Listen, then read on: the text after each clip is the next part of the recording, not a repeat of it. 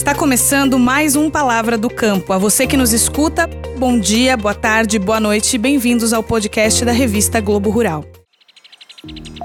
Palavra do Campo. Palavra do Campo. O podcast da Globo Rural. Para quem já é ouvinte cativo ou para quem está chegando, tem aqui um espaço para debater o agro de ponta a ponta: tecnologias, novidades, entrevistados, mercado agrícola e muito mais. Claro, para você também que está nos ouvindo, hoje o assunto envolve o mercado de grãos e direto e indiretamente a cadeia de insumos, que sofreu uns apertos e uns gargalos logísticos no último ano. Mas a aposta é que 2023 é um momento de virada, de ajuste.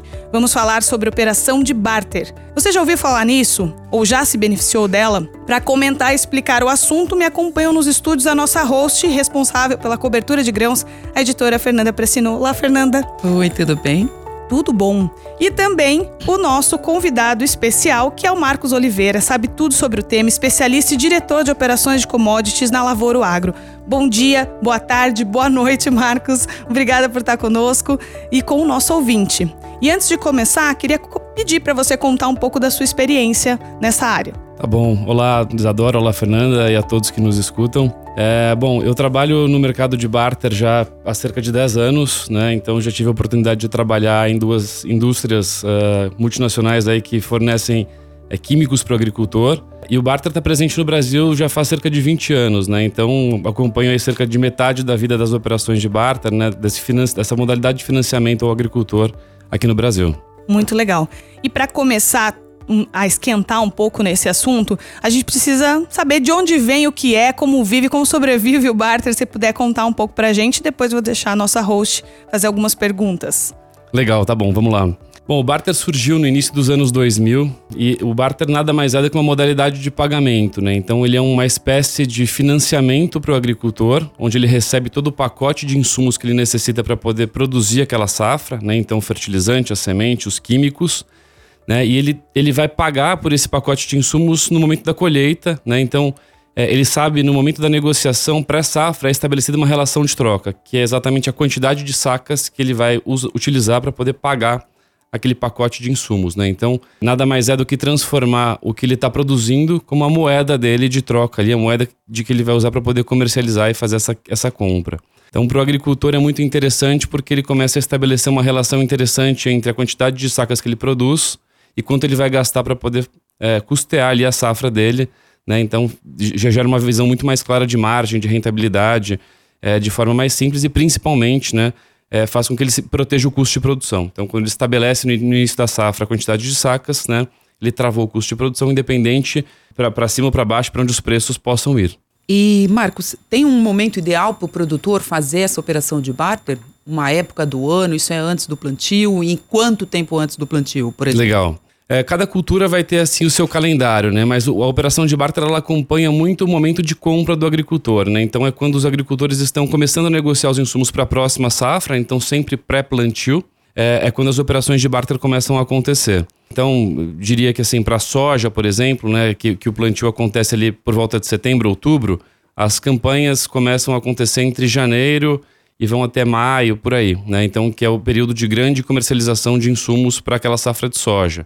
É, a safra de milho, que é a safrinha, segunda safra, né, que acontece em muitas regiões do país, as campanhas acontecem ali por volta de agosto, setembro, né, e vão se estender até dezembro, janeiro. Então é mais ou menos essa calendarização, mas sempre pré-plantio, né, sempre pré-safra. Operacionalmente, assim, quem determina o preço dessa saca de soja do, ou dos insumos? Como é que funciona isso na prática? Legal. Bom, é, para que a, a, a, relação de troca aconteça, né, para que a operação de barter seja estabelecida, é sempre necessário que a gente utilize as cotações futuras, né? Porque aquela, aquela, enfim, aquela cultura não foi nem semeada ainda, né?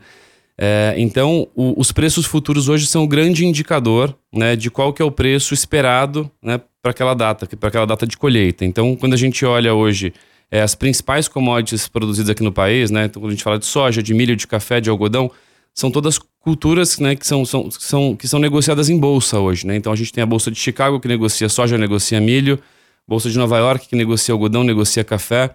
Então, isso permite que a gente tenha cotações futuras, né? Então, a gente tem cotação de soja até para 2025 já hoje, né? Então, isso permite que a gente estabeleça preços futuros e o agricultor possa né, já, já firmar essa relação de troca se ele quiser. Isso limita a, a, o barter, a operação de barter, a culturas que tenham obrigatoriamente negociação em bolsa, né? Eu não consigo fazer com, com feijão, por exemplo. É, é sim, assim, via de regra sim, né? Mas o que acontece muito hoje para culturas uh, que, que, não são negociadas em bolsa são os contratos a termo, né? Então imagina, por exemplo, a cultura do amendoim, que é uma cultura que acontece também a negociação em barter, né? Então existem algumas empresas que são exportadoras de amendoim e elas já têm um contrato de exportação firmado com algum comprador lá fora, né, para o ano que vem. Então isso já permite que ela também possa abrir uma, um preço futuro de balcão, que a gente chama de um preço a termo. Então o agricultor já consegue negociar uma, uma, uma venda de amendoim para o ano que vem, mesmo sem ter iniciado o plantio ainda. Né? Então é, as bolsas são sim o principal mecanismo, né, que funciona para as principais culturas, mas outras uh, modalidades já, são, já, já, tem, já estão em funcionamento aqui no Brasil. Né? Então amendoim é possível, é a própria energia, né? Já, já, já aconteceu barter de energia, é, outros, outros, outras culturas aí, enfim, que, que, que não são negociadas em bolsa. O, o, barter me parece, me corrija por favor se eu estiver errado, que é uma alternativa para o produtor que não tem fluxo de caixa, talvez um pequeno produtor. É esse o caso? Ou, por exemplo, é, é interessante para um grande produtor que ele tem, é, que ele pague os insumos é, é, com dinheiro e aí ele faz uma operação de hedge para travar o preço do, do da soja dele do, no valor que ele quer? É, isso é uma verdade ou não? Serve para todos? Legal, boa pergunta. É, o barter ele serve para todos, né? Eu brinco que ele é a operação acho que mais democrática que existe dentro do agronegócio, né? Então a gente tem desde produtores muito pequenos fazendo barter, porque para ele é, é, sim uma modalidade de financiamento, né? Onde ele está comprando insumo a prazo, ele vai pagar isso a prazo de forma mais simples, sem precisar ir até um banco, buscar linha de crédito, aprovações que são mais complexas e burocráticas. Então, é uma operação que é super é, democrática, simplificada, é, que traz um benefício intrínseco que muitas vezes o agricultor não percebe, que é o, o, a trava do custo de produção, né, que é o hedge, né, que é uma palavra que a gente tenta não falar muito, que é uma palavra em inglês e tudo mais, mas nada mais é do que proteger ele em relação ao custo de produção. Então, se ele entende que aquela quantidade de sacas que ele está negociando e firmando naquele momento é suficiente e é, e é satisfatório para ele, né, em termos da expectativa de produtividade que ele vai ter, é, é um bom negócio, né? Ele está se protegendo, independente dos preços se subirem ou se caírem, ele sabe que ele vai gastar aquilo, né? Ele deixa o excedente, que é a margem de lucro bruta dele, né, para negociar da forma que ele quiser. E aí cada produtor vai ter o seu fluxo de caixa e tudo mais. É, mas sim, o Barter atende todos os produtores, né, perfis de produtores grandes, pequenos, né, está presente hoje em todos os estados do Brasil, né, então desde o produtor muito pequeno que, enfim, que é uma agricultura quase que familiar ali, até grandes produtores do Cerrado também negociam em Barter, porque é uma forma muito simples de entender ali é qual que é o nível de equilíbrio do negócio. Entendi, mas não tem um custo maior, porque envolve muita gente, né? Tem um, tem um banco, uma instituição financeira que, né, que, né, que tem que é, é, emitir a CPR, tem a cooperativa, a trade ou, ou, ou a, fornecedora de insumos, a revenda, o produtor, são muitas pontas, né? Isso não eleva o custo financeiro dessa operação? Legal, não. É, o barter hoje ele, ele, ele tem uma competitividade comercial muito interessante, então ele deixa de ser uma ferramenta, talvez como ele tenha nascido, né? A concepção do barter no passado é uma ferramenta de crédito, né, de mitigação de risco puramente. Ela veio se transformando hoje em uma ferramenta comercial, né? Então, o barter, eu, eu, eu, eu brinco que ele, ele briga de frente com a condição à venda a prazo em moeda, em reais ou dólares, né? E, e na grande maioria das vezes ele é mais competitivo para o agricultor. Né? Então, é por quê? Porque uh, hoje a cadeia percebeu muito valor nisso e todo mundo uh, quer priorizar essa modalidade, né? Porque você tem mais segurança, a mitigação de risco ela permeia por toda a cadeia, né? Então, se o distribuidor que está na ponta, como nós, Lavoro, aqui, estamos mais seguros com relação ao nosso recebimento, o fornecedor, que é a indústria, também está mais seguro, né? Então, essa garantia vai permeando toda a cadeia. É, e eu acho que isso trouxe, acabou trazendo muito valor e transformou o barter numa ferramenta comercial de fato. Falando em ferramenta comercial, a gente percebeu que nos últimos anos também teve ali uma equalização ou até uma compensação do barter na cadeia de insumos. O que, que eu quero dizer?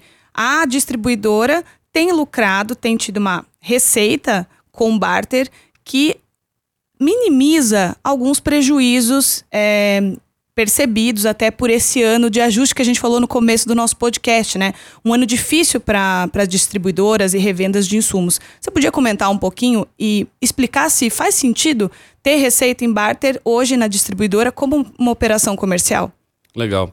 É, o barter hoje ele, ele é, enfim, ele está presente, acho que em toda a, toda a cadeia, né? Então, desde fornecedores de insumos, fornecedores de maquinário, eu acho que todos os players que atuam ali, de certa forma, dentro da cadeia no agro, né, a gente percebeu até que montadoras de carro também estão negociando hoje caminhonetes, né, enfim, carros para o agricultor na modalidade de barter. É, então, é, eu acho que percebeu-se sim esse valor né, de, de, de maior é, qualidade em relação ao recebimento que você tem ali com aqueles produtores. Então, o agricultor que, que, que faz uma negociação em barter, ele está menos exposto, menos suscetível à variação de preço das commodities, né? Porque ele tem de forma implícita ali a trava de preço. Né? Então, o recebimento daquelas contas e, a, a, o nível de adimplência daquela carteira também tende a ser maior. Né? Então, eu acho que é, esse talvez tenha sido o principal puxador do barter né, em momentos de muita volatilidade, é, preços de commodities que subiram demais, de repente começaram a cair. Então acho que esse sim foi um, um grande atrativo. E uma vez que o produtor está protegido, está redeado, mesmo que ele não saiba, né? Ele vai cumprir as obrigações dele de forma muito mais simples. É quando você falou agora de revenda de veículos ou de máquinas agrícolas, né? Quer dizer, essa empresa que não é de insumos, né? Não é do setor, como é que ela operacionaliza esse barter? Né? Quer dizer, ela tem que ter uma, uma revenda depois, ela tem que criar uma, um braço para poder transacionar depois desses grãos? Legal. Na verdade, o, o, esse modelo acontece muito em cima de parcerias, né? Então, uh, os, principais, uh, os principais players desse mercado, que são, que, que, na verdade são a ponta final ali, são as tradings, né? Então, que são os compradores que ou vão industrializar o grão, soja, milho, enfim, ou exportar, né? É, então, eles são os principais fornecedores de preço hoje, né? Para que demais agentes da cadeia consigam triangular essas negociações. Então, é, a gente tem grandes tradings aqui no Brasil que estão o tempo todo querendo comprar grãos, inclusive para safras é, mais à frente, eles estão fornecendo preços para os diversos agentes que têm interesse em negociar. Então, é uma operação transacional. A gente pega o preço com um desses agentes, né, oferece esse preço ao produtor. É, geralmente, muitos aplicam ali algum tipo de incremento é, comercial, uma valorização, algum ágio em cima desse preço para poder é, realmente atrair o agricultor. Né? Eu acho que essa, essa é a principal modalidade comercial hoje que salta o, o olho do agricultor né, em relação a, ao preço, que, que é muito sensível a, a percepção dele. E é uma negociação que, uma vez fechada com o agricultor, já é travada lá na ponta, então não existe ponta solta durante a cadeia, né? Assim, é, muitos agricultores pensam, ah, mas se eu travei o preço muitas vezes com a lavoura e a soja subiu, a lavoura ganhou dinheiro. Não, a lavoura não ganhou dinheiro. A ponta, a operação nasce travada de ponta a ponta já, né? E essa soja fisicamente, ela é entregue só na ponta, né? Quer dizer, ela não passa ali pela revenda de máquinas ou pela própria lavoura. Perfeito. É, o agricultor fatura o grão diretamente para trading, que vai realizar ou a industrialização ou exportação dessa, dessa commodity. E nós temos muitos jovens ouvindo a gente também que estão entrando na agricultura. Então, para o produtor, para a produtora, às vezes é muito mais simples entender o barter, mas para quem está começando e quer estruturar e pensar futuro de operação agrícola, o que, que precisa ter? E o que, que precisa é, se atentar para que essa operação de barter seja rentável e seja estratégica para esses novos produtores e segura?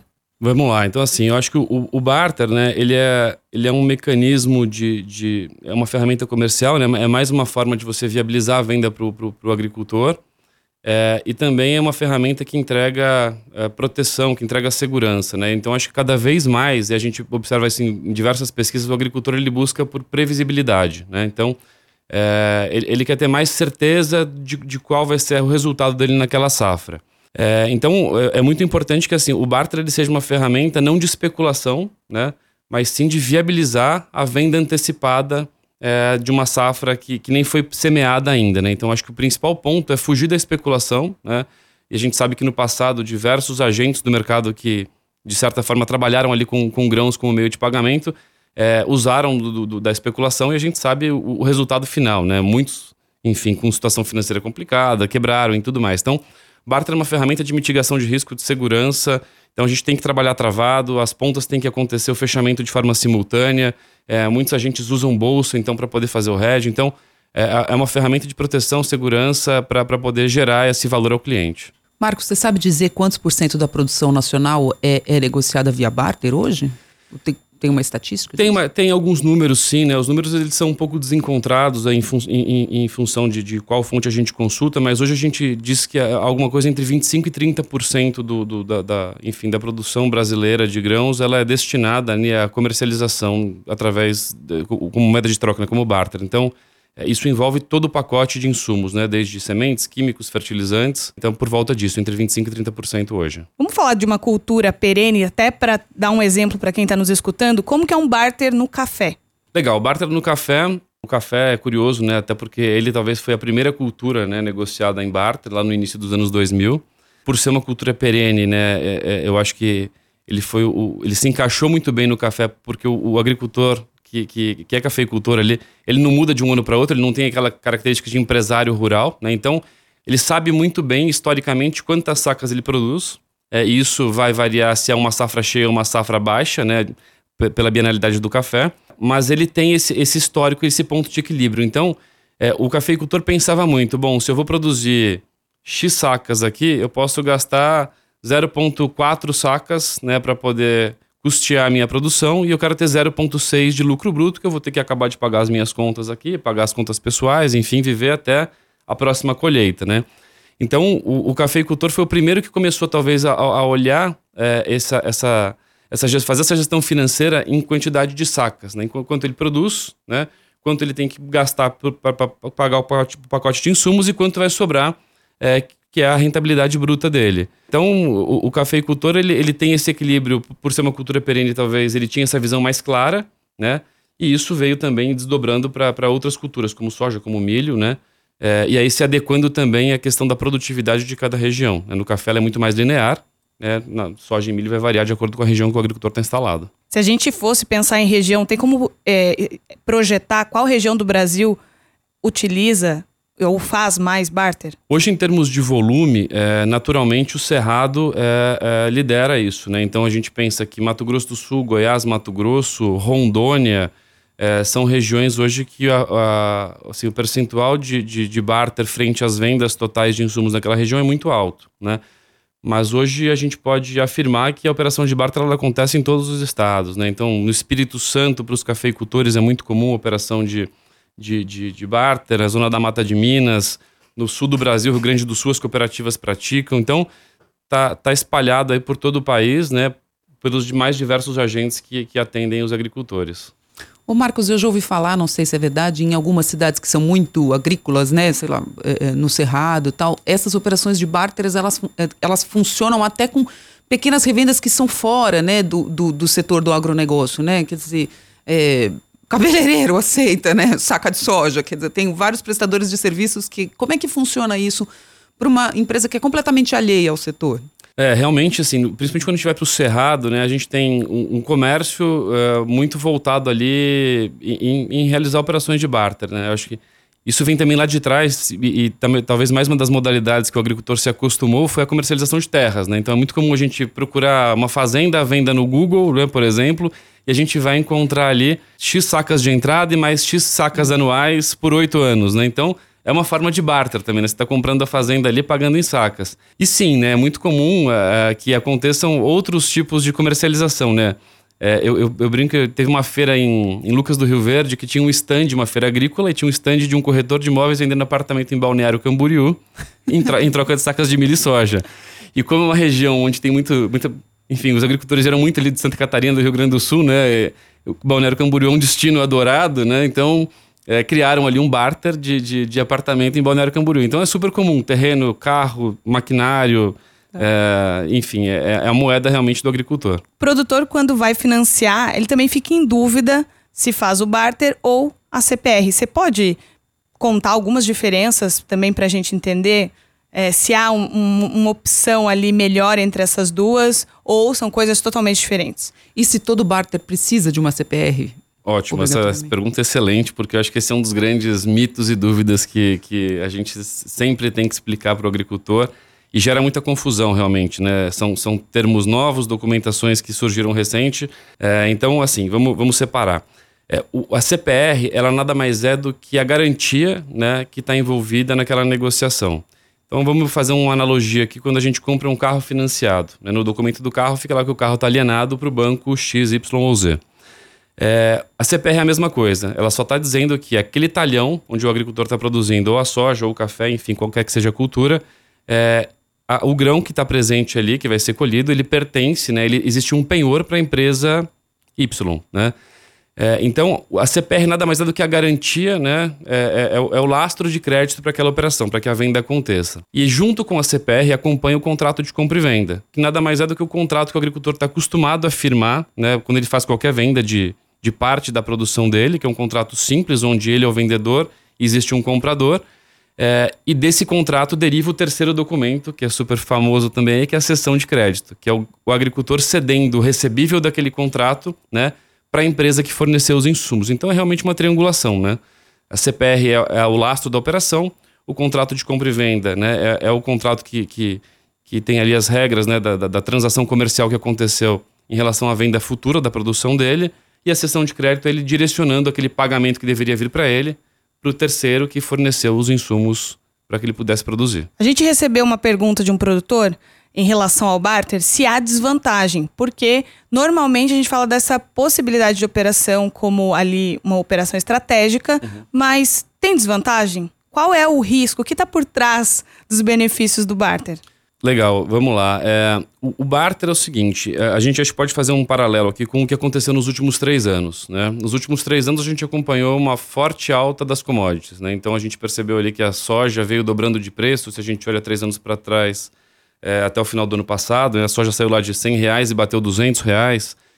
Então, naturalmente, quando a gente compara o percentual de barter que aconteceu nesses três anos, conforme as commodities vieram subindo, o percentual de barter diminuiu, né? Porque o agricultor ele fechava uma negociação de soja lá em 2020.